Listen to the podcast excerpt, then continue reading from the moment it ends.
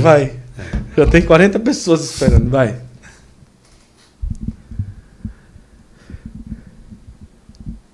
Começa agora mais um episódio do nosso Santo Flow Podcast. Estamos ao vivo nesta segunda-feira, mais do que especial, aqui no nosso Santo Flow. Eu quero acolher a você que está conosco. Deus abençoe a você e toda a sua família. Quero convidar você a sentar aqui nessa mesa, acompanhar conosco o nosso Santo Flow e também preparar a sua pergunta, porque hoje nós vamos ter um Santo Flow muito especial. Muito especial mesmo. Um Santo Flow em que eu já esperei por muito tempo, inclusive ele foi indicado pelo nosso bispo diocesano Dom Magnus, que disse: olhe, leve o padre Edson lá para responder perguntas sobre moral católica. Eu disse: tá certo. Depois eu, eu converso com você sobre isso. Depois eu converso. Mas foi verdade. Então, olha, ele já esteve aqui no Santo Flow em certo momento, contou a sua história, a gente conversou sobre vários assuntos, mas dessa vez ele volta aqui ao Santo Flow para. Nós vamos abrir em um momento aqui no nosso Santo Flow para perguntas e respostas sobre a teologia moral, sobre a moral católica. O padre Edson Bantin é aqui da Diocese de Crato, aqui da nossa diocese, e ele é doutor em moral católica. Nós vamos saber como é que foi esses estudos, em que consiste a moral católica, e você vai preparar a sua pergunta para esse momento tão especial. Mas eu quero dizer, Padre Edson, seja bem-vindo de volta ao Santo Flow. Obrigado, obrigado, Guto. É uma alegria estar aqui novamente. Né? Somos amigos de muito tempo né? e é sempre uma alegria encontrá-lo. E também é uma alegria estar aqui no, no podcast, que é muito, muito visto, né? E, inclusive aquele outro, muitas pessoas viram tanto no período como posteriormente. Depois, olha que coisa. É, e algumas pessoas, ah, tu é aquele padre lá do, do, do Santo Flow. Santo Flow, sim. Sou, sou o padre é. do Santo Flow. É, Mas está se tornando padre do Santo Flow, porque é, da, segunda a, vez, a segunda né? vez, né? Eu é. acho que padre que veio duas vezes, qual? Acho que ele é o primeiro, não é? Padre que veio a segunda vez, não. Padre, ah, Padre Gabriel, é, a gente fez um e fez um outro, é verdade. E o Padre Edson agora a segunda vez. Que alegria, sempre bom ter o senhor por aqui. Obrigado, Já jantamos, estamos fortalecidos. Pois é. Foi muito bom, não é, foi? foi? Uma, uma massazinha que... de leve, né? É. é eu posso... efeitos depois a massa. Né? Espero que corra tudo bem. Né? Mas correu tudo bem, foi maravilhoso. Já vamos abraçar todo mundo que está aqui. Eu queria, o pessoal está chegando, eu queria pedir para você o seguinte: hoje vai ser um podcast muito precioso, porque nós vamos ter a grande graça de é, ouvir respostas de alguém que conhece, de alguém que realmente sabe e que ama a Santa Igreja. Então eu queria que você compartilhasse hoje esse podcast com pelo menos aí 10 pessoas no WhatsApp. São duas vezes que você vai fazer, 5 e 5. E depois, cinco grupos. Escolha cinco grupos, grupo da paróquia, da catequese, ministro da Eucaristia, grupos de amigos católicos, seja como for. Pega o link agora que está aí, é muito simples, você pega o link, copia e cola esse link para as pessoas. Porque aí você cola no WhatsApp, cola no Telegram, porque aí nós vamos ter a oportunidade de levar essa catequese para as pessoas, tá certo? Não é uma questão de visualização. É uma oportunidade. Então, a sua pergunta você já pode deixar nos comentários. Nós vamos abrir daqui a pouquinho para perguntas. Enquanto isso, você vai lá e compartilha agora para o maior número de pessoas que você puder, tá bom? E se você já está aqui com a gente, diga de onde você acompanha aqui a nossa live. Já tem gente aqui de Portugal, o pessoal de Portugal deve estar aqui em peso, né? Que o senhor morou lá, né? É, tem uns amigos. É, tem. A Maria Luiz está aqui, já está mandando um abraço. É, a Maná, eu acho. Catarina, Maná. talvez. A Catarina, vamos ver mais aqui. Estamos aqui todos da casa de Rosinha e Ceilda. Ah, Rosinha e Ceilda e Vaz Alegre. Vaz Alegre, vamos lá. Vamos ver mais aqui. Começou, um abraço. É, um abraço para Adriete, pessoal do Maranguape, Santana do Araguaia, no Pará. É, diga de onde você já está aí, logo no início, para a gente ir sabendo, né? Vai dizendo aí a cidade. Enquanto você vai compartilhando, vai dizendo aí a cidade, tá bom? Vamos ver aqui, assistindo aqui de Porto, a Catarina. É, a Catarina sim, sim. lá de Porto. Grande sacerdote, a professora Jaxa. Um grande abraço, Jaxa. Jaxa Deus abençoe. É, de Mauriti. Mas ela trabalha aqui, não é? Trabalha aqui. Trabalha aqui, trabalha é, aqui. sim, sim. O diácono Corita por aí também. Prazer ouvir o nosso pároco. Olha aí que maravilha, viu? Um abraço aí pro pessoal de Vaze Alegre, a Daniela, a Tânia de Petrolina. É, Lamonier de Itapecerica, Minas Gerais, deixa eu ver, pessoal, Missão Velha, São Paulo, Interlagos, São Gonçalo, Rio de Janeiro, a Lúcia, prima do Padre Edson, lá de Assaré, Luciana, Luciana, lá de é, Assaré, prima, sim, a prima do senhor, é, Nova Palmeira, na Paraíba, Eliane Moraes de Quixadá, a Vera Bitu de Vaze Alegre, a Terezinha de Pindamonhangaba, São Paulo, Vamos ver aqui, Anderson de Bom Jesus dos Perdões, São Paulo. Vamos chegando, pessoal. Vamos compartilhando, vamos chegando, mandando para todo mundo aí. Daniel e Juliana de Vaze Alegre, Selma de Palotina, Paraná. É, vamos ver aqui, a Maria Luiz, ela que é de, dos Estados Unidos. Um grande abraço. Beijing, ela mora por lá. Zilda de Mogi Guaçu, um grande abraço. Raimundo Nonato de Vaz Alegre. Vamos lá, vamos compartilhando, colocando o nome aqui, a cidade, para a gente começar aqui a nossa conversa. Nós estamos aqui em nome da Veste Sacra, né, que me veste, então tem bastante pano lá, né, porque se me veste, né, padre, bastante pano para fazer uma camisa para mim. Não, brincadeira. Pessoal, a Veste Sacra, eu vou falar da Veste Sacra é, para que você possa ir, porque ela está dando 30 reais só em você entrar e colocar o cupom Santo Flow. Olha coisa boa, né, padre? Só entrou lá, já tem 30 reais para comprar uma camisa lá. Ou quantas você quiser. Essa daqui é de Nossa Senhora de Simbres. É, Nossa Senhora de Simbres, que tem a bandeira do Brasil aqui. E todo Santo Flow eu uso uma camisa da veste sacra diferente para ir mostrando para vocês. E também estamos aqui em nome do evento Catequistas Brasil, que vai acontecer agora de 3 a 5 de fevereiro em Aparecida, e o Santo Flow vai estar lá para acompanhar, vamos fazer muitas gravações, vamos participar também. Catequistas Brasil, ainda dá tempo você fazer a sua inscrição e participar, tá bom? Vamos ver aqui, o pessoal já está por aqui, vamos compartilhando, o Zulene aí está compartilhando para todo mundo. Confere aí que o Janaíl, se ele colocou em todos os grupos, no Telegram, e tá tudo certo. Daqui a pouco eu vou falar o nome do pessoal aqui. Eliane Moraes, de Quixadá. Ah, Larissa. Tá faltando, a turma tá faltando, tá faltando Quixadá, né? Quixadá, né? Dedé, Dilene Bitu, de Vaz Alegre. É família do senhor? Não, não. É não, né? São amigos. Ah, Dedé, Edilene, a Vaze Alegre, vamos ver aqui. Campina é, Grande. casal um casal muito, muito amigo lá de, de, de, de Vaze Alegre. Que é, bom. É. Campina Grande, Moacir, Josenaide de Taquarintiga no norte, do Pão de Açúcar lá no Pernambuco. Oh, que maravilha. Vamos ver mais aqui. São Pedro, interior de São Paulo, Osmar de Sobral, Ceará. É, um abraço ouvir o nosso pároco, lá do sítio Bebida Nova no Crato, Claudiana. É, pronto, lá na minha comunidade. Oh, que maravilha, que coisa boa. Pessoal, Vaze Alegre, da JC, a Adélia está aqui. Boa noite, um abraço a esse padre tão querido e tão lindo, a Daniele Moraes. Que coisa boa. Vamos começar a nossa conversa. Às vezes, quando a pessoa diz assim, moral católica. às vezes não sabe nem o que é tanto, uhum. mas se afasta porque tem medo. Rapaz, deve ser uma coisa muito complicada, muito, né? É. Mas em que consiste, assim, no geral, a moral católica? A teologia moral, ela trata da parte prática da fé. Né? A fé cristã, eu gosto muito da definição de Atos dos Apóstolos, capítulo 5, versículo 5. Diz assim, quando os discípulos são mandados embora, pelos anjos, né, libertos da prisão.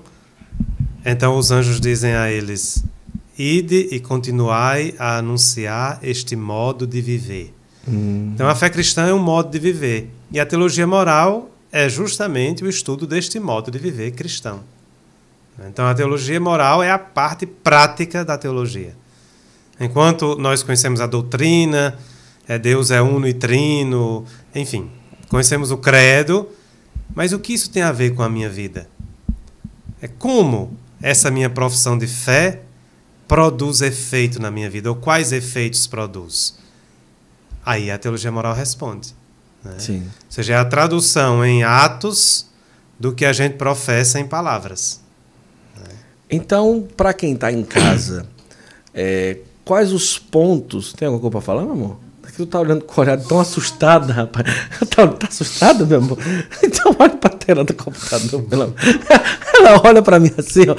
Deve tá pegando fogo o computador aí, né? É, vida de casal, né? Faz parte da vida prática, né? Também, é uma parte da teologia moral, moral matrimonial.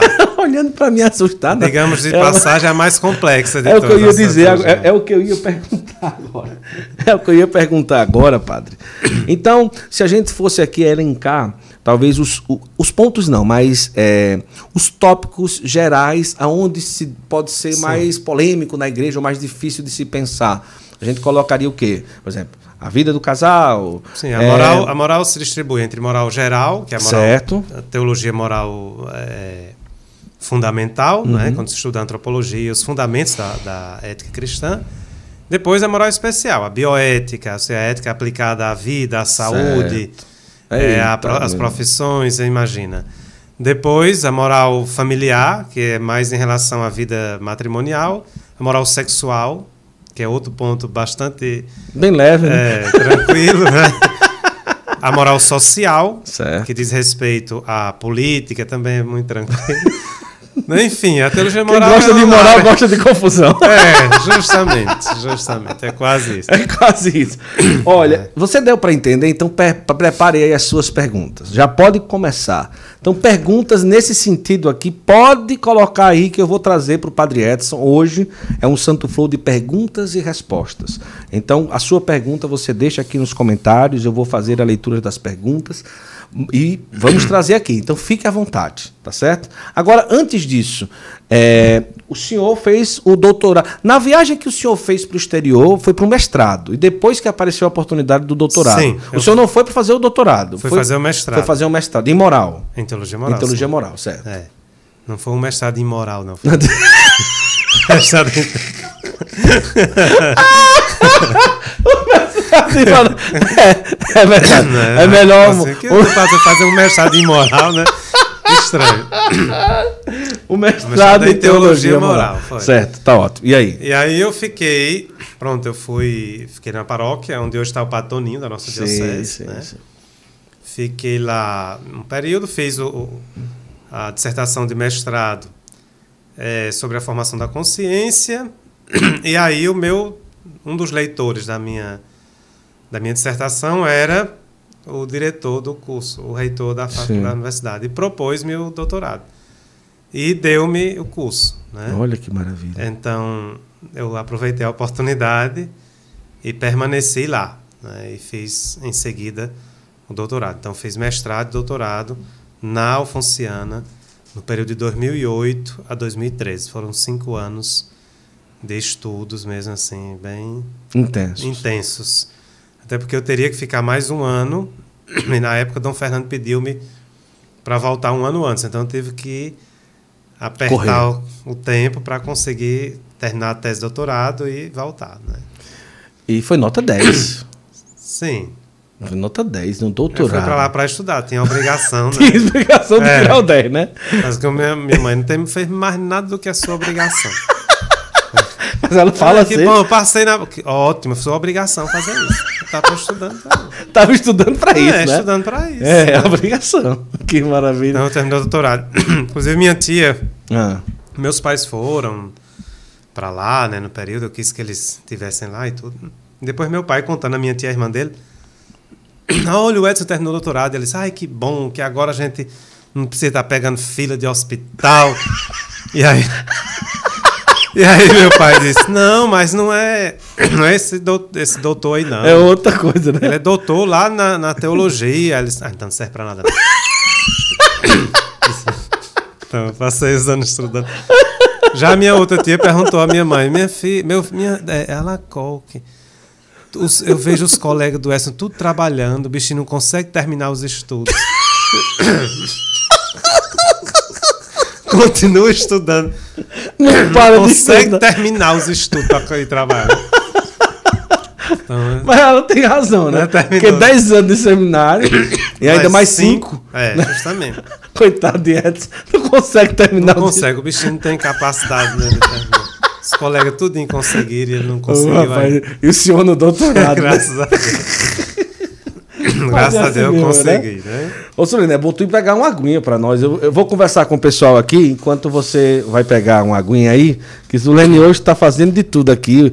O Paulo tá com a garganta meio pigarrando, vai pegar uma aguinha pra ajudar é, aqui. De vez em quando vai dar umas... Vai. Olha, pessoal, as perguntas vocês já podem trazendo por aqui, tem bastante gente já acompanhando. Eu queria muito que você mandasse esse link aqui dessa transmissão para pelo menos aí umas 10 pessoas no WhatsApp e também para uns 5 grupos de WhatsApp. Porque hoje vai ser extremamente preciosa a nossa conversa hoje, porque sabe aquelas perguntas que deixam a pulga atrás da orelha, aquelas perguntas complicadas?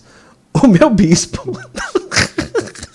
Dom Magnus, ele disse: olha, chame Edson, chame o padre Edson lá e faça um podcast com ele sobre essas perguntas difíceis hum. da teologia moral. Sabendo que Dom Magnus também é formado em teologia moral, foi meu colega em Roma, né?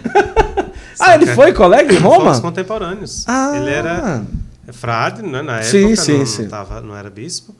E nós estudamos juntos, éramos da mesma turma de mestrado. Mas eu pensei que ele era na área da psicologia. Não, ele também fez psicologia, mas ah, entendi. lá em Roma ele fez teologia moral. Fomos, éramos, éramos colegas de mestrado, fomos ah, na mesma turma. Então ele juntos. sabe o que está falando, né?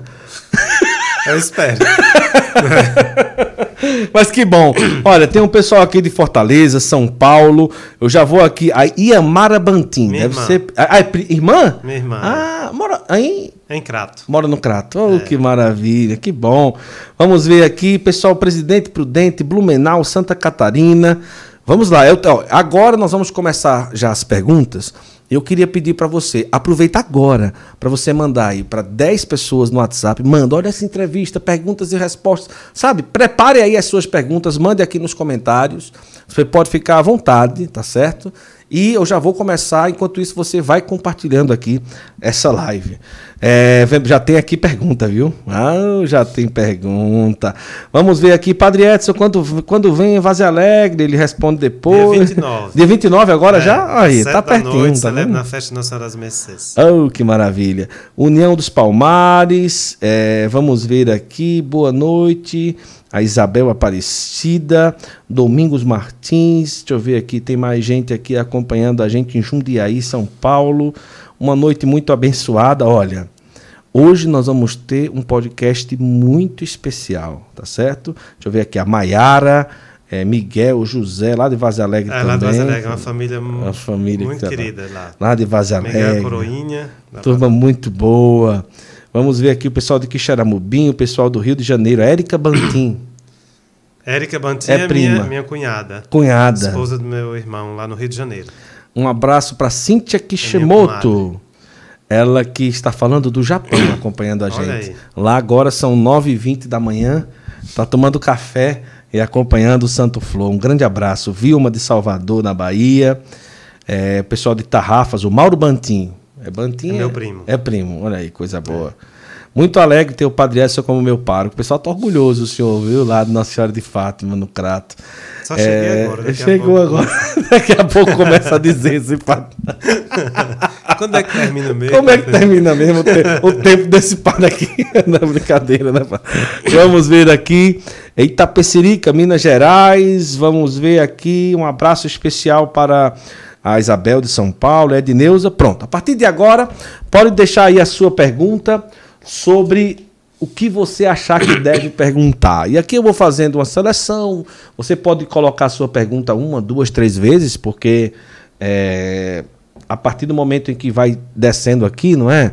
Eu já vou é, a, olhando e acompanhando aqui para você, tá certo? Eita, vamos começar? Vamos. Vamos começar. Vamos ver aqui. A primeira pergunta, quem trouxe aqui foi a o Breno Nóbrega. Pelas leis correntes no Brasil, ah, uma gestação. É um amigo também, lá, mora em Fortaleza. Ah, é? Lagres, mora em Fortaleza. Pronto, ele, ele já começou aqui com dois pés, viu? Certo. Vamos lá. É, vamos ver. Pelas, corrente, pelas leis correntes no Brasil, uma gestação que coloca em risco a vida da mãe pode ser interrompida se assim a mãe desejar como a igreja nos orienta em relação a essa situação específica? Em relação ao aborto, não é? Porque é um aborto. Sim, sim. É, a orientação da igreja é que não, em nenhuma circunstância certo. é admissível. Em nenhuma circunstância é admissível o aborto. Né? Ou seja, em nenhuma circunstância é permitido retirar uma vida inocente, uhum. ainda que seja para salvar outra vida. Né? É, algumas pessoas, por exemplo, dizem, mas e a legítima defesa? Não é a, a retirada da vida de um inocente para salvar uma outra vida. Uhum. A legítima defesa é relativizar a, a vida do inimigo injusto em defesa de um inocente certo. que está sendo ameaçado. Né? E também não é autorização, você pode sair depois um bocado de pergunta sobre uhum. isso, não é autorização para matar. Então, o aborto, não, em nenhuma circunstância, é autorizado. Mesmo quando põe em risco a vida da mãe, o médico não pode fazer a escolha por matar a criança. Ele deve tentar, até o fim, salvar as duas, as duas pessoas. Né? Então, nesse caso, de forma natural, vai até o fim para ver ocorrer o, que... o óbito das duas, dos dois, ou de um ou, ou de, de outro. um ou de outro. Vai tentar salvar os dois, Entendi. em todos os momentos. Né? É claro que nem sempre é possível. Mas às vezes acontece de salvar os dois. Sim. Mas não cabe ao médico tomar a decisão de matar um dos dois. Nem a família, nem ninguém. Né? Então, João Paulo II, na Evangelium Vitae, hum. Ele fechou a questão. Né? Então, ele proclamou em forma um, quase que dogmática: nós, assim, tendo ouvido a igreja e os bispos, tendo a unanimidade do colégio episcopal, nós e o Espírito Santo decidimos. Ponto final. Acabou. nenhuma circunstância. Em nenhuma circunstância. Né? É claro que estamos falando disto. Outra coisa é uma pessoa que cometeu o aborto no momento de desespero e aí existem vários atenuantes para aquela pessoa. Né? A gente não está dizendo assim, é, por mais que ela tenha cometido um erro gravíssimo, né? mas existem várias circunstâncias é, psicológicas, é, emocionais, que podem ter tirado a capacidade de discernimento. É uhum. diferente de você estar ali diante de uma situação, você pode fazer um discernimento, né? Então, nós sabemos que existe um drama gigantesco por trás da questão do aborto. Nós não estamos relativizando este drama. Porém, o aborto, em todas as circunstâncias, é inadmissível para a fé cristã. Né? No caso é, da pessoa que acaba cometendo. É, se fala que deve procurar o padre, ou só o bispo, ou é, existe a, a confissão com o padre da paróquia, ela já é o suficiente para resolver a situação? Depende, porque o aborto imprime uma pena canônica. Não é só o pecado. Você comete o pecado e comete um crime canônico. Uhum. Né? Então, pela gravidade do, do ato, você não só comete pecado grave, você também comete um crime canônico. Como católicos batizados, nós somos submissos não só às leis civis, mas também às leis canônicas. Se você não sabia, agora ficou sabendo que pode inclusive ser punido e, pelas leis canônicas. Então nós estamos submetidos a dois códigos legislativos, aquele civil uhum. e aquele canônico. É, pela lei canônica, esse é um crime gravíssimo que é, acarreta na excomunhão imediata e sem precisar ser declarada. Ou seja, não precisa que a igreja declare que você está excomungado. Pelo próprio ato, você já está fora da comunhão com a igreja. Isso significa que antes de você receber a absolvição, porque a absolvição é para os católicos, né? ou seja, é para quem está em comunhão uhum. com a igreja, você precisa retirar a pena canônica. Então, você precisa recorrer a um sacerdote que tenha a capacidade de retirar a pena canônica. Existem é, lugares onde o bispo dá a todos os padres a possibilidade de retirar a pena canônica, uhum.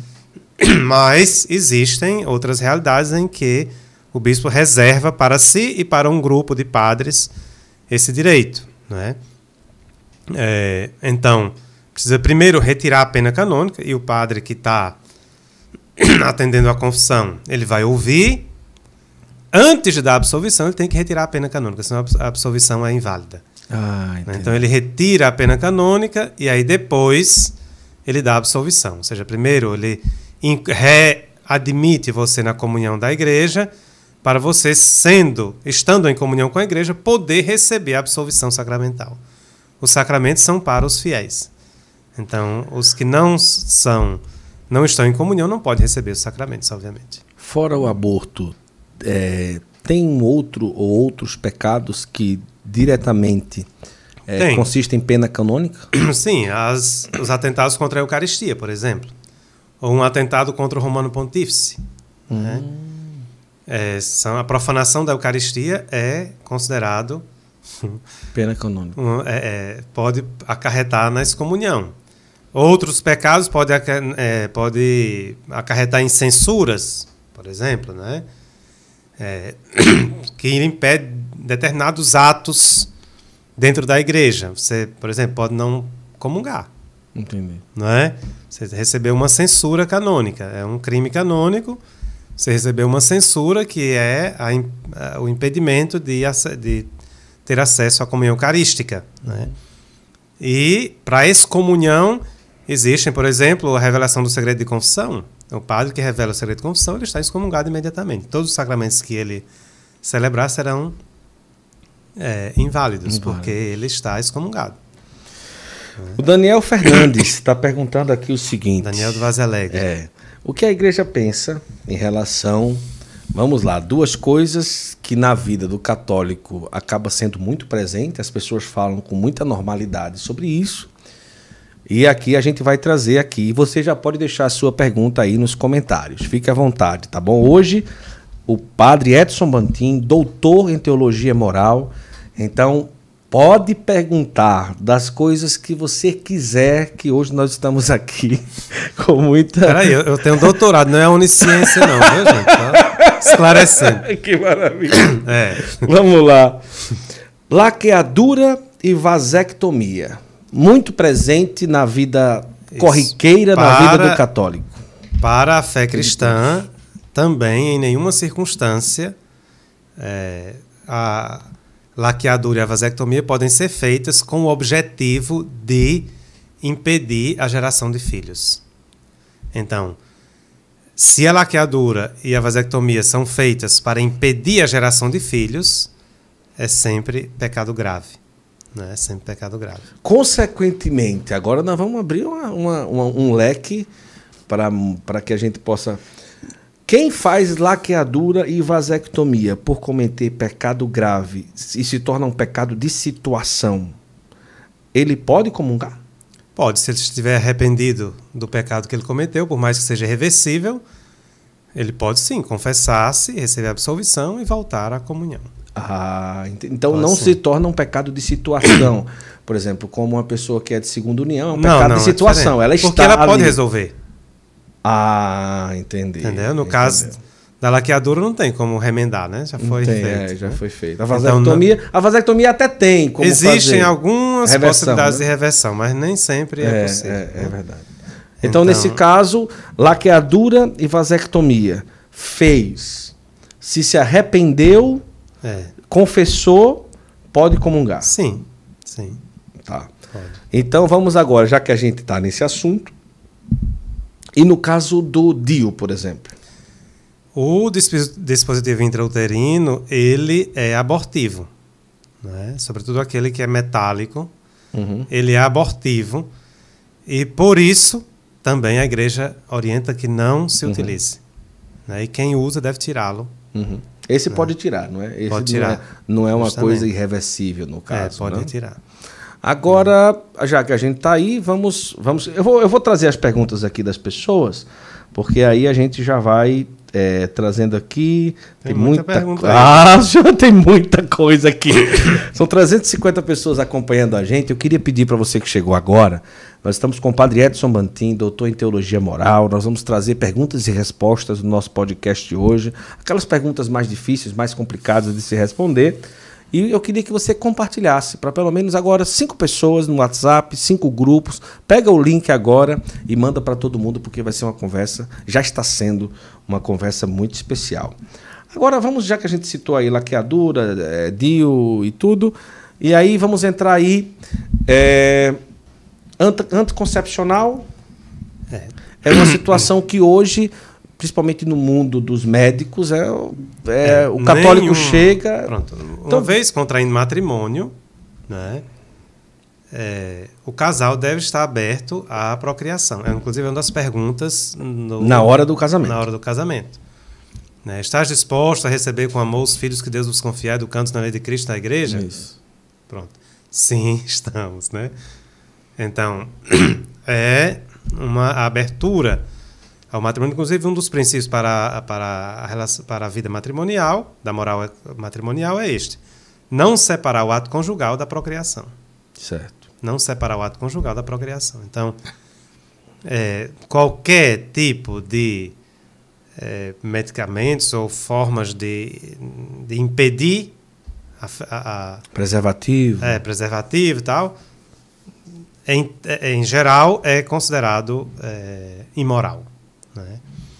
existem pessoas que tomam por exemplo anticoncepcionais por motivos de saúde hormonal reposição hormonal pronto essas pessoas isso aí não constitui uma é, uma vontade antiprocriativa direta. Na verdade, a pessoa está tratando de uma determinada enfermidade e, como efeito não desejado, se torna infértil. Né? Uhum. Então, a pessoa não deseja não ter filhos, a pessoa deseja tratar uma enfermidade. Entendi. Então, constitui um princípio de duplo efeito. Né? Ou uhum. seja, você é, realiza um tratamento que lhe torna, é, por exemplo, Falamos nesse instante da laqueadura. Isso. Uma pessoa que tem um câncer no útero ou uhum. nas trompas e é preciso retirar as trompas. Né? Ela fez uma espécie de laqueadura. Né? Mas ela não cometeu pecado. Porque ela tratou de uma enfermidade e, como consequência não desejada, se tornou Sim. infértil. Então, é preciso distinguir. É igual, hum, em determinadas circunstâncias, é, em que uma pessoa, claro, isso aí muita gente vai tal, mas, uhum. mas é assim que a igreja, é, ao menos a teologia moral reflete, moral cristã. Por exemplo, num, num casal onde um dos dois tem uma doença sexualmente transmissível e irreversível. Isso. Então é permitido usar o preservativo, Sim. por exemplo. Sim. Né? Não, mas há quem. Porque o outro pode adquirir ninguém é também. É, ninguém é obrigado a sacrificar a sua saúde para, para em nome de uma coisa que pode ser que é um mal menor, né? Pois vamos começar a ficar melhor agora a pergunta. Vamos lá. Porque eu, eu canso de receber pessoas e eu atendo muitos casais, né, muitos, e, que conversam e nas viagens pedem aconselhamento e tudo, né? Então, o que é que e, e na internet eu recebo muita coisa. Então, as pessoas dizem o seguinte: mas olha, é o seguinte, eu fui na minha paróquia, né? e o padre disse para usar preservativo. Né? Eu fui me aconselhar com o padre Cicrano e ele liberou, a palavra é essa, né? Que eu utilizasse o preservativo. É. Então, assim, nós estamos falando aqui da, da moral católica e tal. Mas, se é para falar de uma forma prática, como refletir assim? É, o que um padre na confissão ou no acompanhamento de direcionamento espiritual, direção espiritual, vai falar, não, chega primeiro, a passar por cima primeiro daquilo o padre é não deve dizer faça isso ou faça aquilo. Certo. Né? É o primeiro princípio, ou seja, que a gente tem que dizer, olha, existem este, este e aquele caminho. Certo. Este caminho tem essas consequências, este outro tem esta, esse tem essa. Você, em consciência, faça a sua escolha.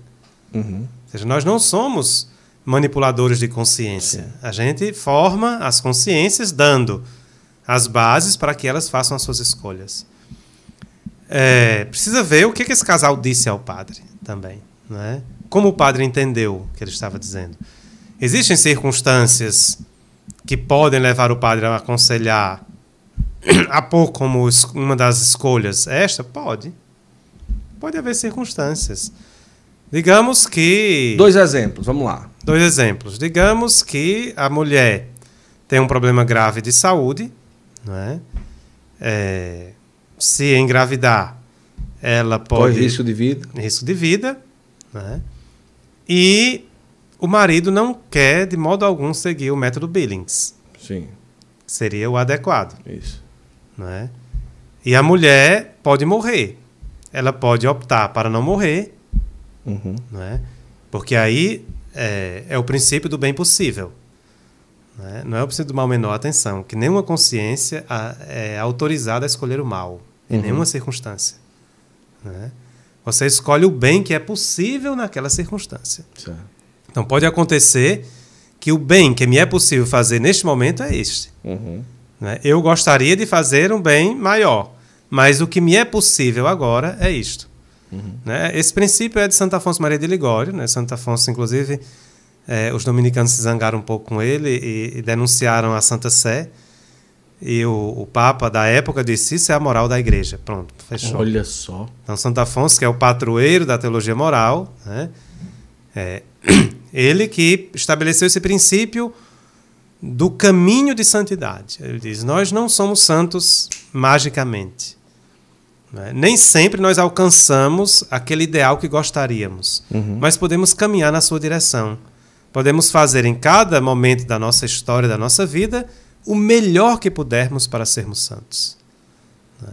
Então, este princípio, aquilo depois o Papa Francisco utiliza na Amoris Letícia, não é? o princípio da progressão, não é? da progressividade, do caminho progressivo de santidade, de, de santificação do casal. Não é? Então, é importante que, que a gente considere isto. É, é, é irresponsável a gente impor simplesmente uma lei fechada, quadrada, e pronto, todo mundo tem que se enquadrar aqui. Nosso Senhor não usava assim. Né? Uhum. Então é preciso que. que a, a, lembrando que a lei maior da igreja é a caridade. Né? Uhum. E é a caridade, é o amor que salva, que liberta, que faz a pessoa caminhar para Cristo. Então é preciso você saber em que espaço do caminho se encontra aquela pessoa, que ritmo ela pode caminhar e que passos ela pode dar neste momento e depois ajudá-la a fazer isso.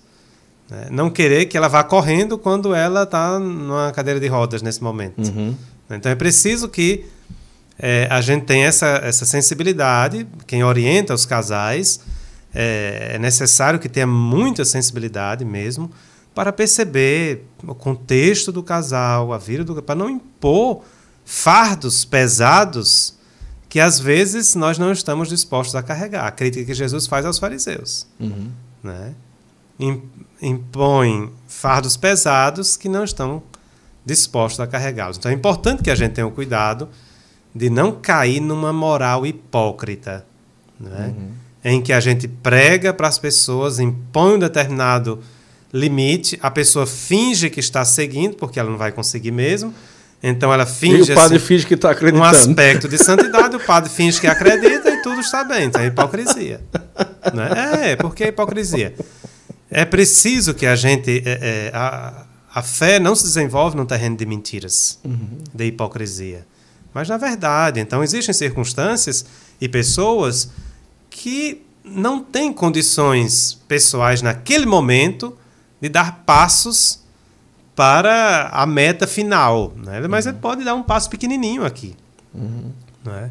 Se eu era devasso, uhum. então eu posso reduzir a minha condição de pecado. Uhum. E pouco a pouco eu vou alcançando aquela meta de santidade. Então é preciso que a gente perceba isso. Então, às vezes, é, em determinadas circunstâncias de casais, a gente vê pessoas fazendo esse caminho. E a gente tem que respeitar o caminho do casal, uhum. né? sem colocar uma tensão maior sobre eles, né? para que eles, aí eles desistem. Uhum. Né? Chega um momento em que a pessoa está tão sobrecarregada com a exigência de alcançar um determinado patamar que lhe é, é pedido, que a pessoa diz assim: Eu não consigo, e desiste. Uhum. Então você não perdeu só é, o caminho da pessoa, perdeu a pessoa completamente. É então você tem que ajudar a pessoa a continuar dando passos e valorizar cada passo que ela dá. É? é? isso é importante. Demais. É muito importante. Então por isso que, que a gente deve considerar em que contexto, uhum. quais circunstâncias. É, eu não gosto muito, é um risco às vezes. Do pode e não pode. Ah, é, não deve ser assim. É. Né? Para, na moral, não, não pode ser assim. É, isso aqui está é, certo, isso aqui não está. Né? Então é preciso que a gente tenha o um cuidado. Claro que existe a verdade cristã, né, que é o ideal de vida cristã. Isso não é uma relativização da verdade cristã, de modo algum. Ou seja, a verdade continua lá. Porém, o nosso acesso a ela é limitado. Uhum. Né? É limitado. E a gente vai se aproximando pouco a pouco. Nós saímos das trevas para a luz. É? Andamos na madrugada. Nós andamos na madrugada. Ainda é uma mistura de trevas e luz. É. É? Nós estamos na madrugada do novo dia que vai nascer. Né? O dia que o Senhor fez para nós. Isso. Então, vamos caminhar na direção deste horizonte onde nasce o sol da justiça que nos veio visitar, como canta Simeão. Né? Muito bom. Vamos lá, as perguntas estão aqui. Deixa a sua pergunta nos comentários. Eu vou trazer aqui as perguntas dos comentários. A Jaxa está perguntando assim: nas últimas eleições, foi veiculado em alguns canais de TV a participação de consagrados e comunidades católicas é, na época da eleição, né? Qual o seu pensamento acerca da participação do católico na vida política partidária? É um dever do católico participar da vida política. Não é? É, o que não é correto é fazer proselitismo religioso na política. Aí é incorreto. Né? O que significaria isso? Não é? é você condicionar a fé de alguém a uma escolha partidária. Se você só é católico, só é cristão, se você votar em fulano de tal. Se você votar naquele outro, você não é católico cristão. Quem é você? É o Espírito Santo? Uhum. Né? Para dizer quem é católico que não é, né? a gente não pode fazer esse tipo de coisa. Nem, outra coisa, utilizar-se do seu poder, no caso, os ministros sagrados, por exemplo, Sim. nós padres, utilizar do fato de que eu falo em nome de Deus para dizer às consciências das pessoas o que elas devem fazer. Então eu não posso dizer, é, Guto, você tem que votar em fulano de tal. Uhum. Não posso. Eu, eu escutei muita pergunta dessas durante o período das eleições. Padre, o senhor vota, o senhor, eu voto em quem? Em quem a sua consciência mandar. Considere isso, isso e isso. Inclusive, até enviei, tem uhum. até um vídeo meu por aí que, sobre os critérios que a doutrina social da igreja apresenta para a escolha dos, dos, dos candidatos, não é? de discernimento na vida política. Então é importante que a gente conheça. E o nosso papel como ministros sagrados é dar as condições de possibilidade para que as consciências dos fiéis façam as suas escolhas e não escolher no lugar delas, né? E não escolher no lugar delas. Nós não podemos substituir as consciências das pessoas. Isso é manipulação de consciência e constitui um pecado gravíssimo, né? Uhum. Para a teologia moral, a manipulação das consciências é um pecado grave. Você usar da religião para manipular a consciência das pessoas para fazer o que você quer e não o que elas querem. Isso é pecado grave. Então a gente não deve fazer isso. Agora, o engajamento na vida política, e mesmo partidária, dos fiéis leigos, é um dever. Né? É um dever, sabendo sempre que nenhum partido corresponde à totalidade da verdade de fé. Isso deve ser claro. Uhum. Né? Nenhum partido contém a totalidade da verdade. E a gente deve ter consciência disso né? para não santificar as coisas, não sacralizar aquilo que é mundano. Né? Uhum. Às vezes a gente pega um determinado partido político e toma como se fosse Deus. Ou como se fosse o diabo. Ou como se fosse o diabo, né? Justamente. Então é preciso que a gente tenha um cuidado para não cegar diante da realidade política. Uhum. Porque aí vira uma paixão. Né? E todas as paixões, quando são descontroladas, são pecado. Então é preciso que a gente tenha um cuidado para não cair nesses, nesses erros. Né? É engraçado que eu recebi uma mensagem um dia no Instagram dizendo assim: Guto, eu pensava que você era. É, não, eu vou dizer, eu pensava que você era esquerda, porque eu nunca me considero nem esquerda nem direita, eu, eu não gosto muito de política. Mas, aí a mulher, eu pensava que você era esquerda, mas graças a Deus eu vi que não era. Eu não sei porque, onde ela viu que não era. Eu também nem sou nem. Essa situação é muito complicada. Mas aí, aí eu vi. Pronto, agora eu posso falar com você. Agora eu posso. É que bom, agora eu vou continuar aqui lhe seguindo. Vou... Mas, meu Deus do céu, porque uma é esquerda e uma é direita, eu excluo aquela pessoa da minha vida, eu tiro aquela pessoa da minha vida, não é? Eu acho que a vida cristã, a própria vida humana, é, cristã, né? padre, é muito mais do que isso. A nossa vida mesmo como irmãos, pessoas, como igreja. Mesmo né? que você considere que a escolha daquela pessoa é errada, Sim. como cristão, você deve amá-la. Claro, claro. Né? Né? Você deve amá-la. Tempos atrás, eu estava ouvindo até uma reportagem sobre isso outro dia. Não é? Houve um, um massacre feito por um psicopata, né? E os psicopatas eles não têm sentimentos, eles sim, não sim, se arrependem, sim. né? Daquilo que fazem. Nos Estados Unidos, geralmente no juro popular, as pessoas gritam, você é, e não, tal. Não. E, e as pessoas fazendo isso, as vítimas, os parentes das vítimas, né? Ele, enfim, matou mais de 20 adolescentes, né? Sequencialmente e todos gritando, eu te odeio, isso, né? E um, um senhor né, um dos parentes de uma vítima, é, falou, e o psicopata ria né, e debochava das pessoas porque não tem uhum. sentimentos.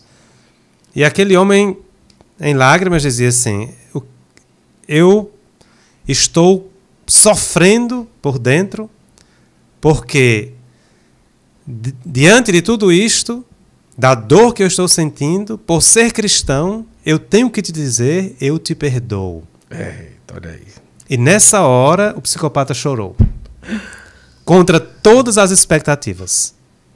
Olha que contra todas as expectativas. Não é? Para ver a força que tem o amor. É. Não é? Então a gente não pode desistir das pessoas simplesmente porque Jesus não desistiu. É. Ele não desistiu. Foi até o fim.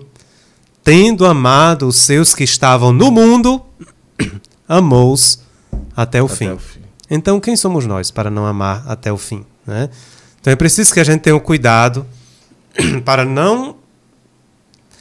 É, é, para combatendo um determinado mal, não cometer o mesmo erro. Né? Às vezes a gente combate com tanto vigor uma determinada prática que acaba cometendo a mesma. Eu, um, o meu autor de pesquisa, é Edgar Morin, né? ele era do Partido Comunista Francês no período da, da, do nazismo, né? E uhum. foi o partido que combateu contra o nazismo, era, uhum. enfim, foi preso e tudo. E aí depois do fim da guerra, anos depois, ele sai do Partido Comunista, né? Uhum. E a justificativa dele foi justamente esta. Ele disse: quando eu vi o Partido Comunista queimando livros, excluindo pessoas simplesmente porque eram da Alemanha, uhum eu comecei a, a ver que a gente estava fazendo as mesmas coisas que a gente combatia, uhum. né? as mesmas coisas que a gente criticava. Então precisa a gente ter cuidado, né? porque às vezes você usa a mesma arma para combater o seu inimigo e você se torna igual a ele. É. Né? E aí tá tudo igual. O demônio ganhou dos dois lados. Né? Ganhou dos dois lados. Que coisa linda. Vamos lá. É, a Ana Cláudia está falando. Vamos tocar aqui três assuntos: inseminação, congelação, congelamento de sêmen e etc. Nesse. E aí, padre? Hoje está é. uma moda, né? Isso, né? É outra questão bem delicada, né? É, inclusive, é, muitos casais procuram a orientação. A orientação da igreja é esta: a inseminação artificial ou qualquer método que exclua o ato conjugal não é moral. Pronto, é isso. A inseminação artificial ou qualquer outro método que exclua o ato, o ato conjugal. conjugal na procriação é outro princípio. Não separar a procriação do ato conjugal. O ato conjugal do casal, né? Porque aí no caso entraria a barriga de aluguel, por exemplo, né? Sim. Que é, que é Mas conjugal, quando a gente fala conjugal, conjugal já é cônjuge, cônjuge do matrimônio. Ah, desculpa, é verdade, é verdade. É. Por isso eu não disse do ato sexual, é, do ato, ato conjugal. conjugal. Isso, isso. Né? É, seja, dos cônjuges, dos isso. que são casados, dos que estão casados no mesmo casamento, né? Isso, isso. O marido e a mulher. Isso. Para ficar bem claro, claro, né? né? Então não se pode separar é, a procriação do ato conjugal. É um dos princípios uhum. da ética cristã. É, e os casais que não podem ter filhos devem adotá-los ou procurar serem fecundos de outro, de outro modo. Tratamento, né? né? Isso. Então, o que é, que é permitido? As práticas que auxiliam o ato conjugal. Então, existem tratamentos para auxiliar o ato conjugal, para que seja eficaz, ou seja, produza aquilo para uhum. o qual existe, né? Mas um deles é o método Billings. Uhum. O método Billings é uma forma de é, ajudar o casal que tem dificuldade de ter filhos também para ter filhos. O método Billigan serve seja para é, administrar a geração dos filhos, seja para é, ajudar para que descubra o período fértil, o momento mais adequado para que o casal possa ter filhos. E a igreja empreende uma série de pesquisas nesse âmbito. Tem, tem cientistas católicos que fazem pesquisas nesse âmbito justamente para ajudar é, a superar esse limite. A gente sabe da dor do casal que não tem filhos, do sofrimento. Agora, é preciso que a gente saiba que é, os, os filhos não são um direito do casal. Uhum. Um casal cristão não tem direito a ter filhos. São os filhos que têm direito a ter pais, a ter uma boa família. Não é um casal que tem direito a ter filhos. Atenção. Né? Os filhos não são um objeto, não são um direito de alguém. Então, por isso, não pode ser uma lei que obrigue as pessoas a. Né?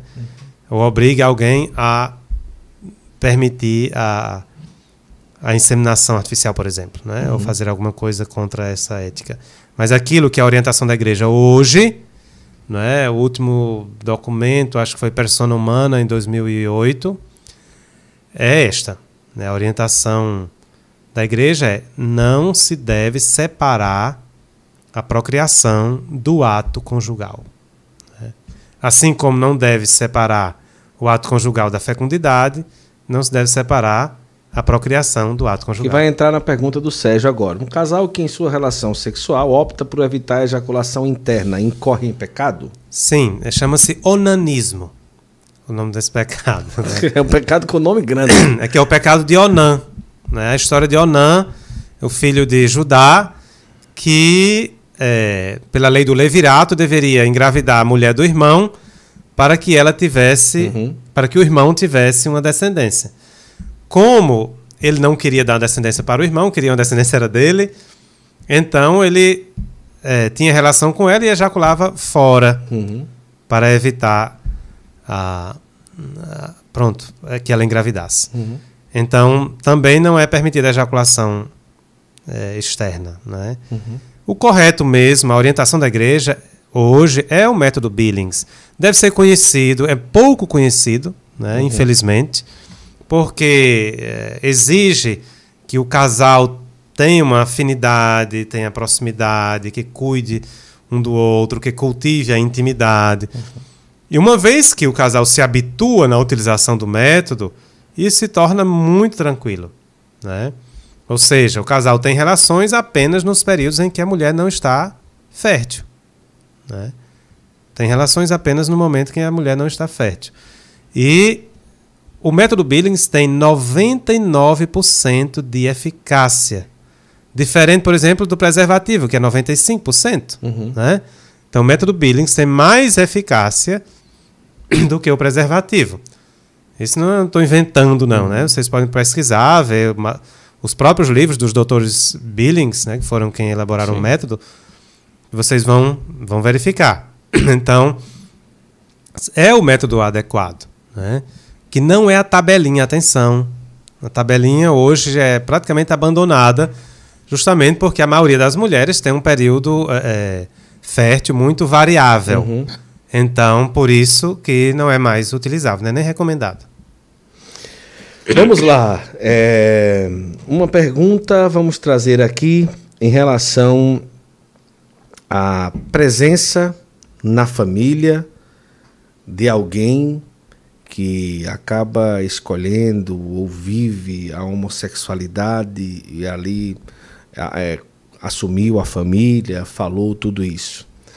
Qual o caminho que o pai, a mãe, inicialmente deve tratar desse assunto? Uma primeira, um primeiro esclarecimento. A homossexualidade, hoje a igreja tem isso muito claro, mesmo no catecismo, não é uma escolha da pessoa. Certo.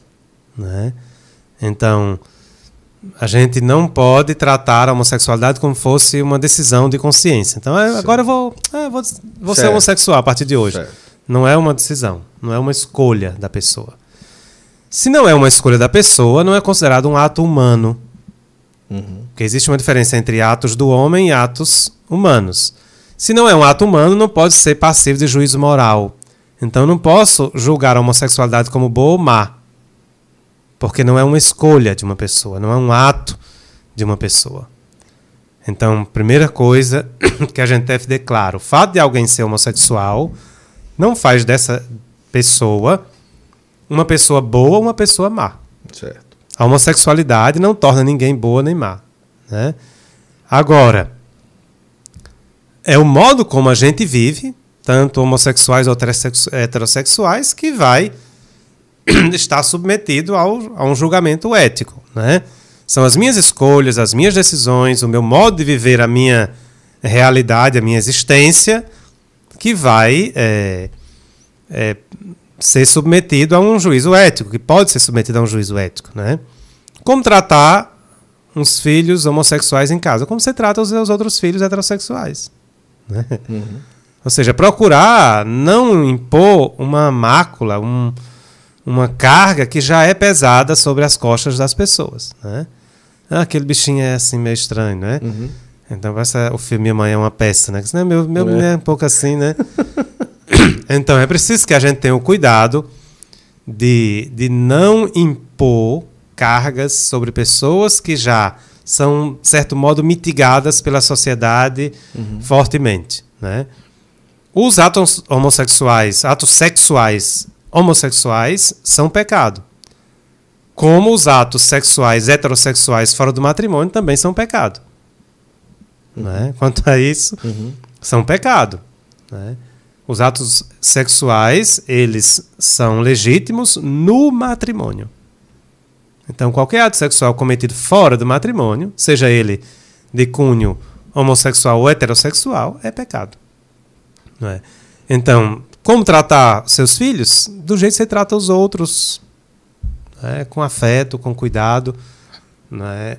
tentando dar a ele a maior possibilidade para que ele viva em santidade. É? Para que ele alcance aquele bem possível a ele sem exigir dele o que ele não lhe pode oferecer, ou dela, né? Existe possibilidade de um homossexual é, que ali ele tem a vida dele, tem uma vida ativa com um namoro, com alguma coisa. Existe possibilidade de caminho para ele estar na igreja nessa situação? Claro que sim. Claro que sim. Né? Existe possibilidade de acompanhá-lo, de ajudá-lo a se inserir na comunidade, naquilo que ele pode, naquilo que é possível a ele. Como eu falava, a santidade é um caminho. Né? E se você olhar bem a vida das pessoas, né, existem situações mais graves, menos graves, e você uhum. vai vendo como aquela pessoa vai fazendo, dando passos. Né? E a nossa missão é justamente ajudá-las a viverem o mais santamente que elas puderem. Mais próximo de Nosso Senhor possível. Isso. Isso. Né? Justamente. Você. A missão da gente é aproximar as pessoas de Cristo. E não dizer a elas que elas não podem se aproximar dele. Quem somos nós? Né? Quem somos? Nosso Senhor não gostava das multidões. Basta ler os evangelhos. E muitas vezes as multidões, o evangelho desses dias foi é, do paralítico que desceram sobre Sim, o teto, porque tinha uma multidão na porta que impedia as pessoas de entrarem a Jesus. a multidão dos discípulos. Né? Dos seguidores de Jesus. que confusão. Justamente. É. E às vezes nós fazemos parte dessa multidão que tapa a porta e impede as pessoas de chegarem lá. É. E quando Jesus diz eu te perdoo, a gente diz assim: como é que ele pode perdoar? É não é? Verdade. É. Como é que ele pode perdoar isso? Então é preciso que a gente tenha um cuidado é, para não cair numa atitude farisaica que exclui as pessoas da santidade. Nós não temos, a, Deus não é nossa propriedade. A graça não é nossa propriedade. Nós não somos donos do Espírito Santo. Não é? Nós não somos proprietários dele. O Espírito sopra onde quer. E a gente precisa ter o cuidado para não ser um empecilho para a graça de Deus. Né? Pelo contrário, ser canal da graça. Se aquela pessoa que teve contato com você se saiu dali um pouquinho mais santa, melhor. Se ela saiu pior, então você está trabalhando para o diabo e não para nosso Senhor. Uhum. Então é preciso a gente ter o cuidado. Eu falo assim, porque eu já vi tanta gente sofrer por causa disso. É verdade. É. Né? E, e por também. pessoas que, em nome. que se achavam fazendo uma coisa boa, não é? Uhum. Nosso Senhor diz no Evangelho: muitos vos matarão achando que estão prestando culto a Deus. É verdade. muitos vos matarão achando que estão prestando culto a Deus. E eu digo: quando eu deixo uma pessoa má, sofrida, magoada, exclusa da relação com Deus. Eu não estou matando aquela pessoa, é. né? ou seja, estou condenando uma pessoa à morte eterna, que é muito pior do que a morte física. Né? Então é muito importante que a gente tenha um cuidado. E, e os pais devem ajudar seus filhos a serem santos. Existe um caminho de santidade. Existe possibilidade de, de, de alcançar a Cristo e naquilo que nos é possível. São Paulo diz uma coisa importante. A graça de Deus completa em nós aquilo que falta à nossa natureza. Né? Então, Deus vem ao nosso encontro. Deus vem ao nosso encontro. Quando o filho, cansado, vinha de longe, o pai à vista, corre ao encontro. Uhum. Porque ele já não tinha mais forças para chegar. No mesmo caminho se tem a questão dos casais de segunda união, que às vezes são vistos, como o Dom Henrique às vezes falava, de cristãos de segunda categoria. As pessoas olham como se fosse um cristão de segunda categoria, Justamente. não é? Então, como olhar a vida dos casais de segunda união? É, eu, queria partir, por exemplo, primeiro ter o cuidado de escolher e resolver quando for casar. Eu acho que parte daí, uhum. ter um cuidado, ter um critério e tal. Depois que casa, possibilidades de nulidade, que ele queria tocar nesse assunto, e depois, se está numa segunda união, e agora? Como ser cristão sem se sentir um cristão de segunda categoria, porque não comunga? Isso. Até porque a comunhão com Deus não se dá apenas pelos sacramentos. É? A comunhão com Deus não se dá apenas pelos sacramentos. Os sacramentos são uma via da comunhão uhum. com Deus, são a via ordinária da comunhão com Deus. É? E é por isso é importante que a gente tenha um cuidado, e Papa Francisco é muito incisivo nessa questão em Amores Letícia e depois nos documentos que seguem, nas, nos pronunciamentos seus, homilias, uhum. em ter o cuidado de acompanhar as pessoas, acompanhar, discernir e reintegrar, uhum. acompanhar, discernir e reconciliar, né? Então é preciso que a gente ajude esses casais a fazerem isso, mas sabendo que é, o fato deles terem vivido uma experiência na vida que foi um, falida, né? Isso não faz deles é, piores do que eu. Né? São pessoas que apenas fizeram um caminho diferente do meu, têm um pecado diferente do meu, né? mas não é uma pessoa pior do que eu, nem é menos cristão do que uhum. eu. A gente vê casais de segunda união, pessoas que viveram experiências assim terríveis na vida e tiveram que deixar o primeiro matrimônio e depois unir-se a uma outra pessoa, mas que vive uma vida de santidade que é impressionante. É? De oração, de educação dos filhos, de testemunho na comunidade. Como a gente vai dizer que aquela pessoa não tem uma relação com Deus? Né? Que é de segunda categoria. Então eu acho que a gente não pode é, excluir da pastoral, do cuidado familiar, esses casais. Pelo contrário reintegrá-los, admiti-los naquilo que eles podem fazer na igreja. Eles não podem a comunhão sacramental, mas tem milhares de serviços na comunidade que eles podem fazer. Uhum. Eu me lembro de em uma realidade onde estive que alguém questionou o fato de que uma pessoa que vivia de segunda união não podia ser catequista. Por quê? Uhum. Ah, porque ela não dá testemunho. Eu disse, Sim, você dá testemunho 100% da sua vida. Uhum. Né? Então é preciso que a gente tenha o cuidado de, de reintegrar essas pessoas para que elas alcancem aquele nível de santidade possível a elas. Uhum. Né? É muito importante. Né? Eu sou apaixonado por Santo Afonso e pela é. moral é. afonciana. Tanto que eu estudei na Afonciana. Sim, né? sim, sim.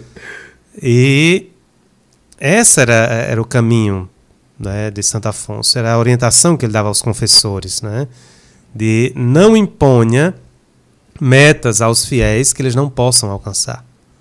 Porque eles vão desistir de Cristo. Uhum. Isso é lindo demais. Vamos lá. É, na concepção do senhor, Raimundo Nonato está perguntando.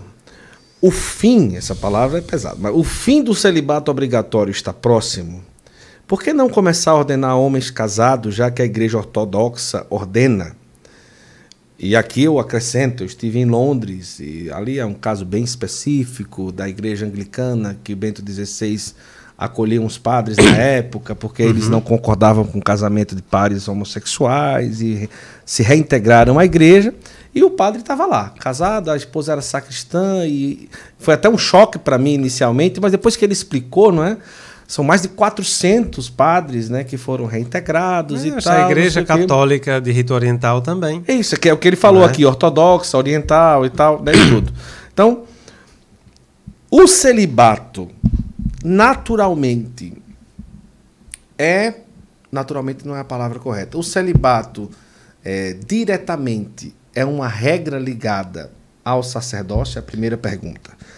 E a segunda, a pergunta do Raimundo Nonato, na concepção do senhor, existe uma possibilidade de um fim de celibato obrigatório, por que não ordenar homens casados, já que uma igreja católica oriental, os, os padres são casados. Que talvez muitos não saibam disso, é bom até explicar. Sim, né? na igreja católica, nossa igreja católica, ela é de rito ocidental ou latino. Que é o nosso lado aqui. Que é o nosso lado, nós somos o rito latino e de rito é, oriental. Que é pro lado de onde, para o pessoal ter a ideia? Vamos que é lá. é pro lado do leste europeu, do Oriente, enfim. Certo. Oriente Médio, aquela região.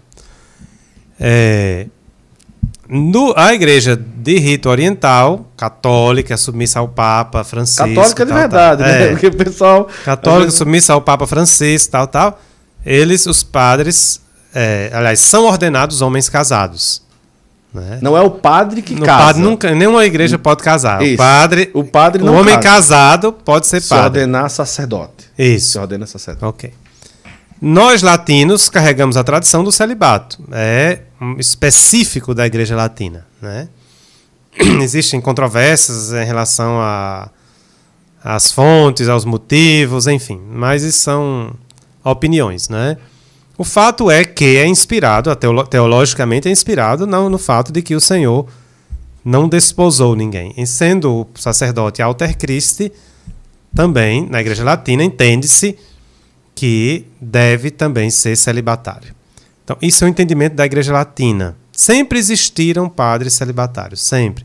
Contrário ao que dizem que não, no início eram tudo casados. Não. Sempre existiram ministros celibatários. Né?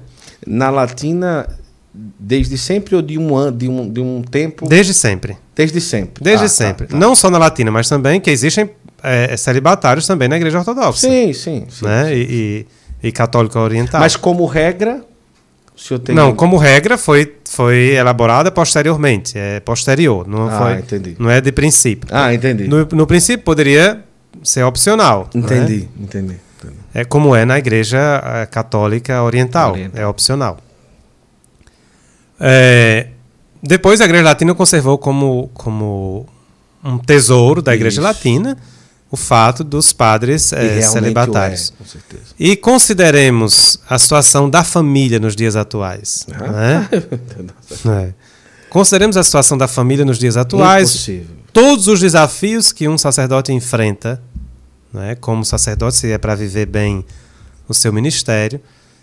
Eu, pessoalmente, considero é, muito difícil, como hoje, por exemplo, as igrejas ortodoxas e, e, e católicas orientais sofrem. sofrem muito e pensam se realmente é um caminho bom, né? Eles estão pensando em impor o celibato, a gente está pensando em tirar, né? então, é preciso que a gente tenha o cuidado para não, não se apressar em fazer juízos, né, nesse sentido. Uhum. Depois, o fato da, da, de ser celibatário, além de todo o caráter, digamos, espiritual, né, da vocação celibato, é, tem o fato prático da liberdade de poder locomover-se de um lugar para outro. Imagina, toda vez que eu for mudar de paróquia, já mudei para quantas paróquias? Oito né? carregando a mulher uma reca de menino. de filho e muda a escola, é, muda de saúde, escola, trabalho, né? Porque, é. né? Você imagina todas essas questões é, para um padre como uma família. Pode o padre ficar ali a vida toda? Sim, condenando uma comunidade se for um padre ruim, pronto, acabou-se. Mas, é, considerando que existam padres ruins, né? Também acho que não existe.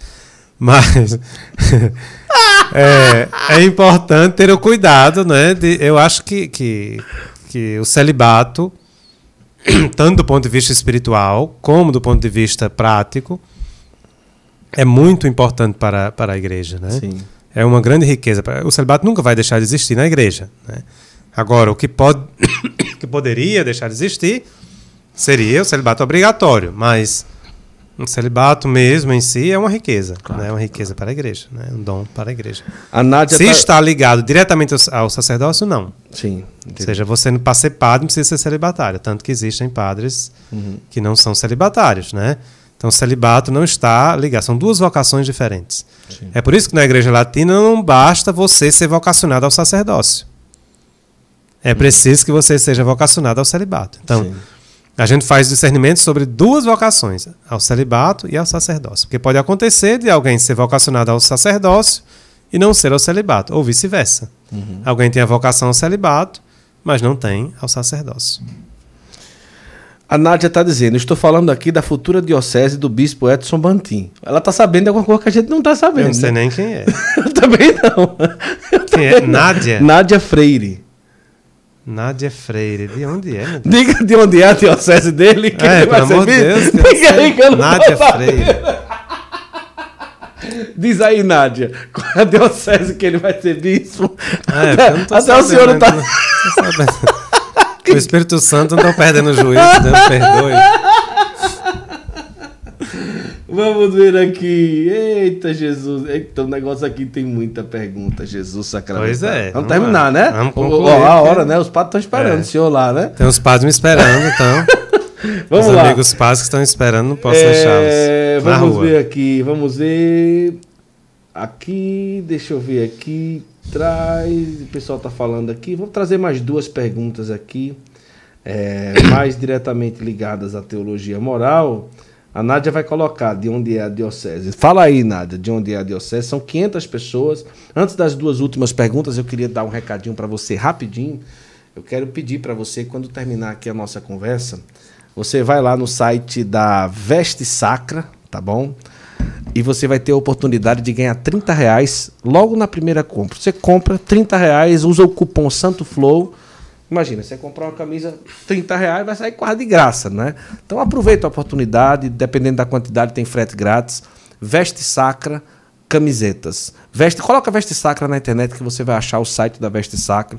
São várias estampas, uma camisa muito confortável, 100% algodão, tecido que dura pra caramba. Tô feliz demais por usar a Veste Sacra, é, pelo fato de usar a Veste Sacra todos os podcasts, porque aí eu fico confortável. São estampas belíssimas, tudo que você imaginar tem lá na Veste Sacra. E aproveita a promoção do cupom Santo Flow. Você vai lá para adquirir a sua, tá bom? Veste Sacra, a nossa marca oficial aqui do Santo Flow. Aproveita, 30 reais. Logo entrou lá, colocou o cupom Santo Flow, tá tudo certo. E quero lembrar, 3 a 5 de fevereiro agora, Catequistas Brasil, o maior evento de catequistas do Brasil. 3 mil catequistas, imagina, padre, que maravilha, né? Também sim. 3 mil catequistas reunidos em Aparecida do Norte. Nós estaremos lá, gravando com várias pessoas, participando do encontro e você também pode participar. Você tem aí essa oportunidade de participar do Catequistas Brasil 2023 Vai lá no, no, Instagram Catequistas Brasil, faz a tua inscrição porque vale muito a pena, tá certo? Beleza? Vamos lá. Duas últimas perguntas para a gente trazer aqui para o Padre Edson, que é doutor em, teo, em teologia moral e muita. Rapaz, hoje o Padre esclareceu muita coisa, muita coisa mesmo. Vamos ver aqui. Amei esta, esta sua camisa é, compadre, essa daqui é Nossa Senhora de Simbres, é linda essa. Nossa Senhora de Simbres. Vamos ver aqui. É, aqui o pessoal está falando aqui. Rapaz, tem uma pergunta aqui muito, muito, muito específica que eu queria trazer aqui, e corajosa, viu? A Núbia. Ela botou que aparece o nome, né? Ela diz assim: Eu Meu Deus do céu, não vou aguentar sem rir, não. Mas desculpa, não, porque é muito interessante, diferente, né? Eu gosto de fazer as orações matinais no banheiro. Inclusive ler a Bíblia. É pecado, padre? Não. Não existe nenhuma regra moral ainda proclamada pelos papas que seja proibido rezar no banheiro. Né? Pode rezar em qualquer lugar Onde você estiver, não tem problema. Essa foi muito específica, É. né? Agora, Diferente, né? É preciso ver se, se o seu único lugar de oração é esse, né? É, bom mas ter não um outro lugar, né? É bom ter outro espaço também, onde você possa se recolher com mais tranquilidade, né? Pra, pra rezar. Às vezes a mulher só encontra lugar mesmo no banheiro, né? Porque É, às vezes a zoada, né? a zoada, os filhos, o trabalho, pronto, o marido tirando juízo, né? Zulendo que eu diga, né? Ah, não, não, eu que eu digo. A Milena está fazendo assim, padre, sabemos que o homem é uma grande tarefa dada por Deus, cedo, né, nesse mundo, né? O que devemos fazer para alcançar felicidade, não sob o nosso conceito terreno, mas diante do conceito eterno? A felicidade, é, pronto, é um outro tema da moral fundamental, não é? A felicidade não consiste num estado de gozo ou de prazer. A felicidade consiste em ter a consciência de que nós sabemos para onde estamos indo e temos a certeza de que estamos no caminho certo. Essa é a felicidade. Eu sou feliz quando eu sei para onde eu vou e sei que essa estrada que eu tenho trilhado me leva para onde eu quero ir. Aí eu estou em paz. Ou seja, não importa a dificuldade do caminho, não importa as intempéries, não importa se naquele momento o sol está quente, se tem a terra quente, se tem espinho, se é subida. Eu vou estar cansado ali, chateado, mas eu sei que eu estou feliz porque a cada passo me- eu estou mais próximo. Então, felicidade não tem a ver com o estado constante de, eh, de prazer, né? mas tem a ver com a consciência de que estamos no caminho que nos conduz à nossa realização plena em Deus. Essa é a felicidade que Cristo nos comunica. Né? Não a felicidade do mundo, mas a felicidade que Cristo nos comunica. Para finalizar, agora é a maior polêmica, né? O governo que saiu liberou um monte de armas, aí agora o que chegou já revogou, parece, eu não sei direito, não acompanho muito, mas me parece que é algo assim.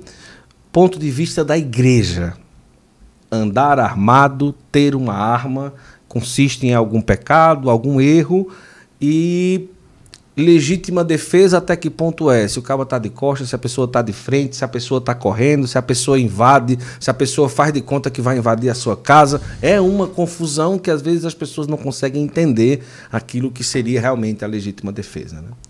A legítima defesa constitui-se de a reação ou a defesa contra uma agressão em ato de um inimigo injusto. Certo. Ok? Cons- Constitui-se de defesa contra uma agressão em ato de um inimigo injusto. Em ato. Em ato. Agora sim, eu vou andar com essa arma aqui na hora que Guto fizer alguma Sim, coisa, eu certo. atiro nele. Não. Senão é legítima defesa. Né? Uhum. Não é legítima defesa.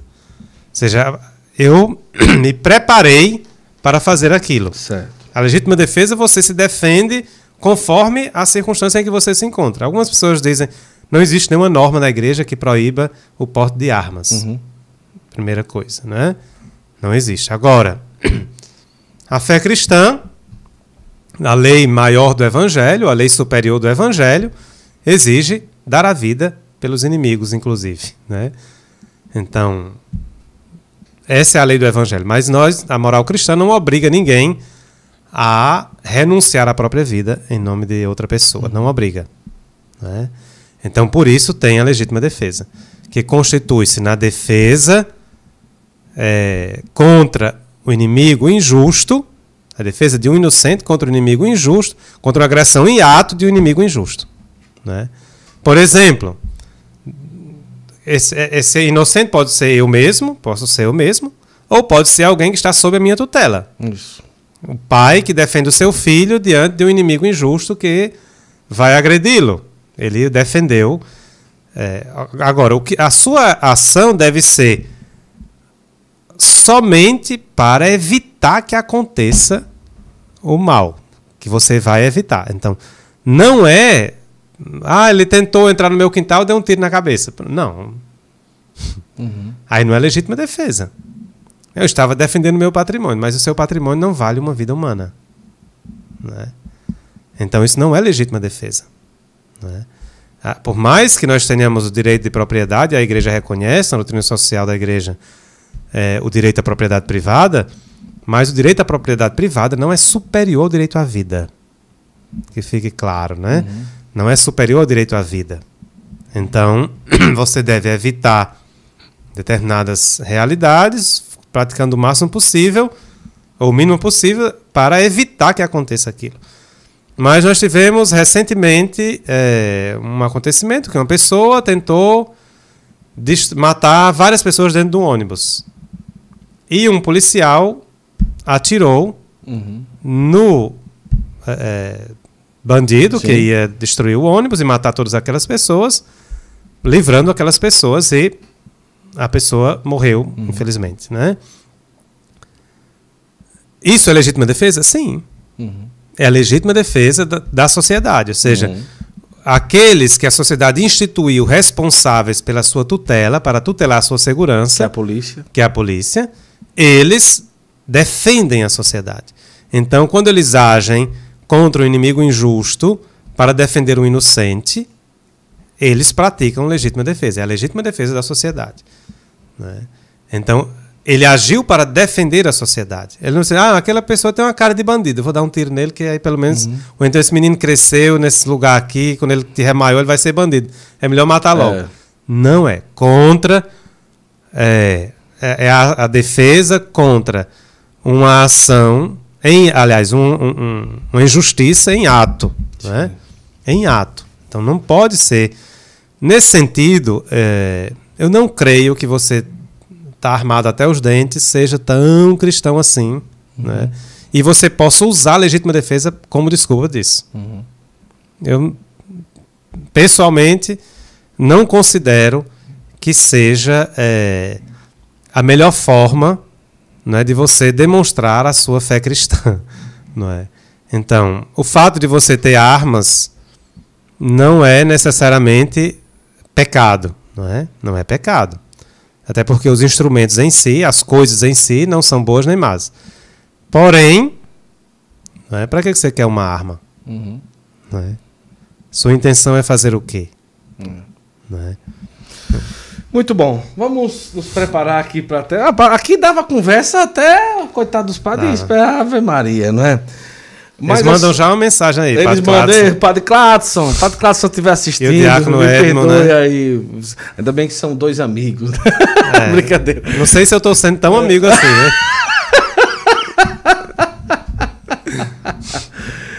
Depois eu vou trazer aqui um padre, porque aqui o pessoal falando muito de nulidade, e depois que houve uma transferência de. Como é? Era na arquidiocese, agora é na própria diocese, houve uma mudança em relação a isso, né?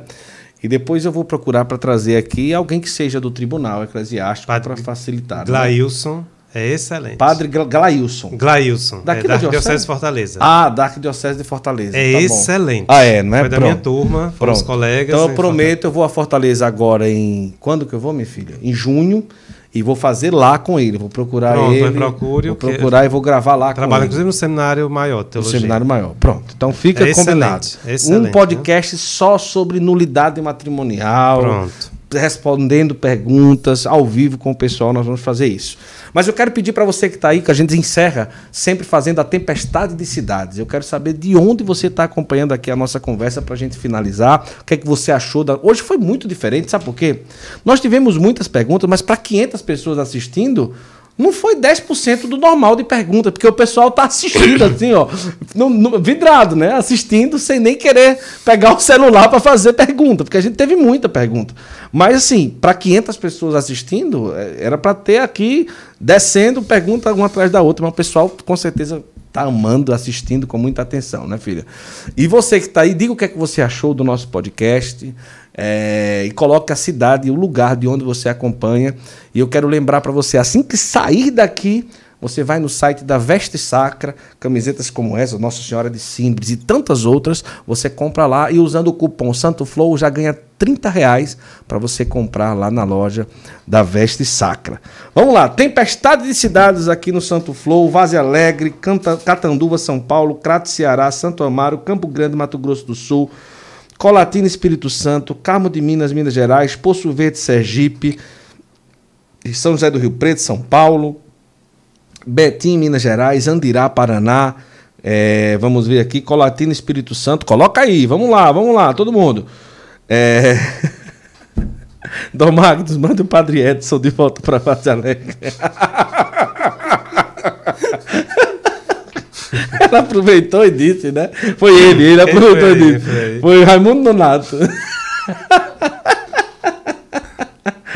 Muito bom, maravilhoso. Maceió, Mauriti, é, vamos ver aqui, Itaiutaba, Minas Gerais. Um abraço para Nazaré das Farinhas, Bahia, Itajubá, Minas Gerais. No Japão, um abraço para João Pessoa, na Paraíba, Distrito de Itapecerica, Lamonier, Minas Gerais, São Paulo, Cuiabá, Mato Grosso, Rio Grande do Norte, Princesa Isabel, Paraíba.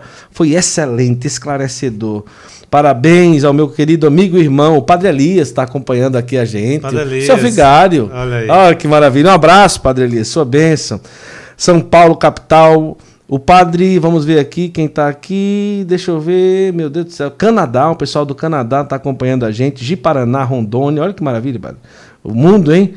Petrolina, Pernambuco, Vitória da Conquista, Bahia.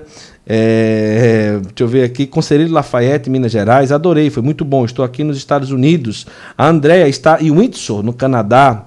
Deus abençoe. Pessoal de Guarulhos, São Paulo, Recife, Pernambuco, Itaiutaba, já falei, Natal, Rio Grande do Norte. Diácono João Márcio de Lorena, São Paulo. Um grande abraço, sua bênção.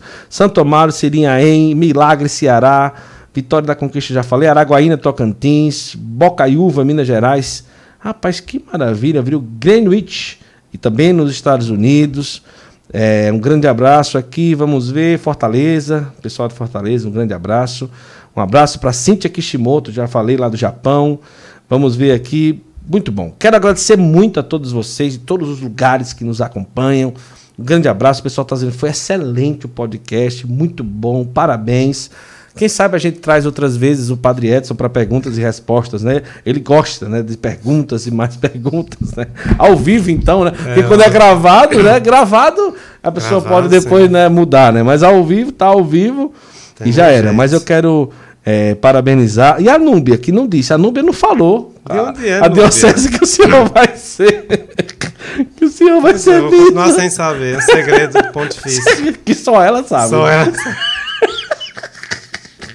Ela botou aqui, ó. Eu falo da futura diocese do bispo Dom Edson Bantin. não tem, não. Tem uma foto de uma palavra, da palavra de Deus, da Sagrada oh, Escritura. É a Nádia Freire. É Nádia, não é dúvida não. Nádia. Nádia. Nádia, diga aí de onde é, minha filha, que a gente tá querendo saber também. Nádia Freire. Nádia, Nádia Freire. Freire. É bem fácil, né? Presidente Prudente, São Paulo. Às vezes é até o... É, o Gabriel Bantin acompanhou o tio do Rio de Janeiro, Romualdo. Romualdo é o irmão. É, Romualdo é meu irmão. Irmão. E é. o Gabriel é o sobrinho. É meu sobrinho, é. Eita, que maravilha. ah, é, é, aqui... Diocese de Mauriti. Ah, foi? Não, é outra pessoa que ah, Ai, meu Deus do céu. Pessoal de Paraupebas, no Pará, um grande abraço. A Maria das Graças está dizendo parabéns pelo seu trabalho. Muito bom. Pessoal, a gente vai terminar aqui. O padre agora vai se encontrar com outros padres. Amanhã tem reunião. Mas, Padre Edson, eu quero agradecer muito. Muito bom a gente estar tá aqui hoje. Foi uma conversa muito boa. Com certeza, todos nós que estivemos aqui amamos. E deixa o seu like. Me dê meu livro aí para dar para o padre, meu amor, por favor.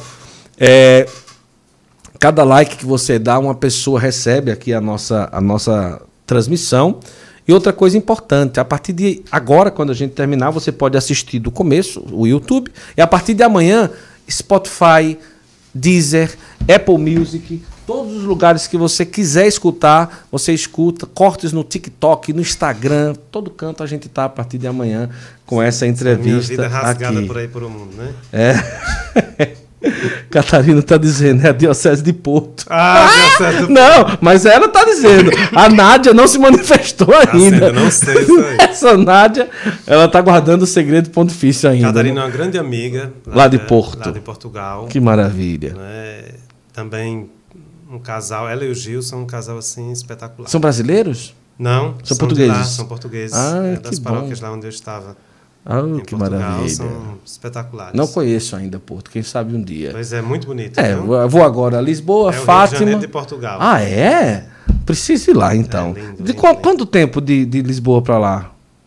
É, umas três horas e meia, quatro E, horas. e de, acho. e, de, e de Fátima? Mais longe ainda. três horas. né? Também três horas, né? É. Então, é. Um dia eu chego lá. Porto, gostei. Rio de Janeiro de, de, de, de, de Portugal. Vou deixar aqui, eu pensei que o senhor já tinha, mas com muita alegria eu entrego aqui o livro Um Dom Especial, A Vida de um Bispo Mudou a Minha História. Tem toda a minha trajetória com Dom Henrique. Se você quiser adquirir também, vai lá na loja editorapacentar.com. Coloca Editora Apacentar, é, que é a nossa editora, coloca lá na internet e você pode pedir vai chegar na sua casa, tá bom? É toda a minha trajetória com Dom Henrique, tem a apresentação de Dom José Rui, bispo de Caruaru, prefácio do padre Gabriel Vilaverde e o pós-fácio do padre Marlon Múcio. Não é a biografia de Dom Henrique, nem, nem quem sou eu, mas é algumas coisas que eu vivi com ele, como ele lidava com os problemas, como ele lidava com os problemas, inclusive da diocese. Eu coloquei muito, como ele se deparava diante dos problemas e como agia. É um livro dos bastidores, como o Dom Henrique rezava, o que era que ele rezava, o amor que ele tinha à igreja, muita coisa. Então tá aqui para o senhor um presente, um dom especial. E os padres já falaram aí, não? O Gabriel está Ama- muito feliz aqui que falou o nome dele. Tá? Ah, bichinho. É, a, a- Catarina está dizendo duas horas de Fátima para Porto. Ah, Olha aí. então é pertinho. Ah, é pertinho, quem sabe. Vamos lá. Dá Salvador. para ir a pé numa carreira.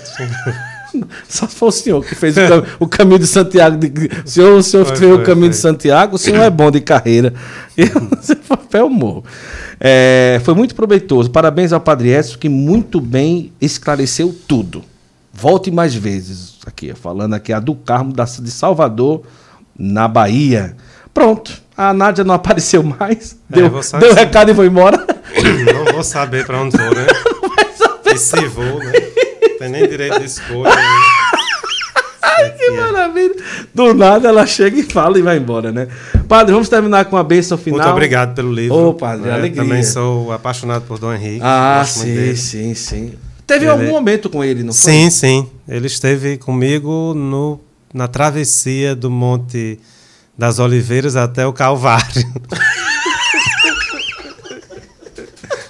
é, foi mesmo Num momento muito difícil. um da momento vida. difícil, né? Porque senão Ele- o, vai, o pessoal vai entender Pensar que vocês fui à Terra Santa, se né? encontraram na Terra Santa, não, né? não, foi um momento difícil, assim mesmo, doloroso. E, e eu dou graças a Deus pela presença dele, né? Na, Sim, na sim, minha sim, vida. Então, sim, sim.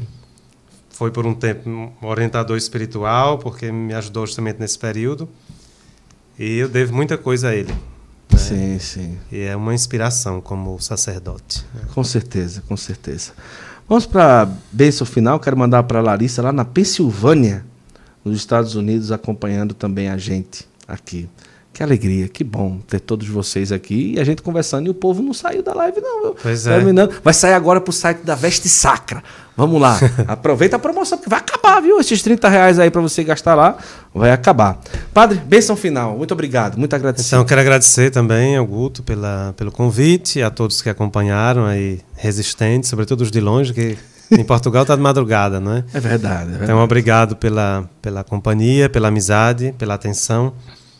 É, hoje falamos sobre a vida cristã, sobre a moral cristã.